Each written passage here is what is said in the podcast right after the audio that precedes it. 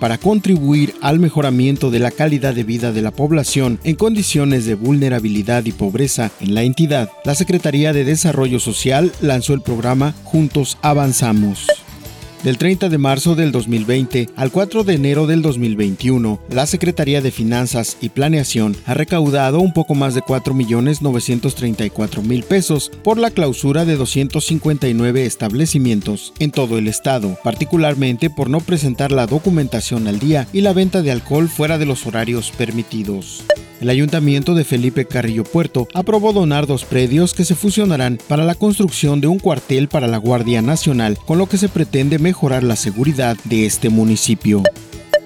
Toda la información completa a través del portal www.lucesdelsiglo.com.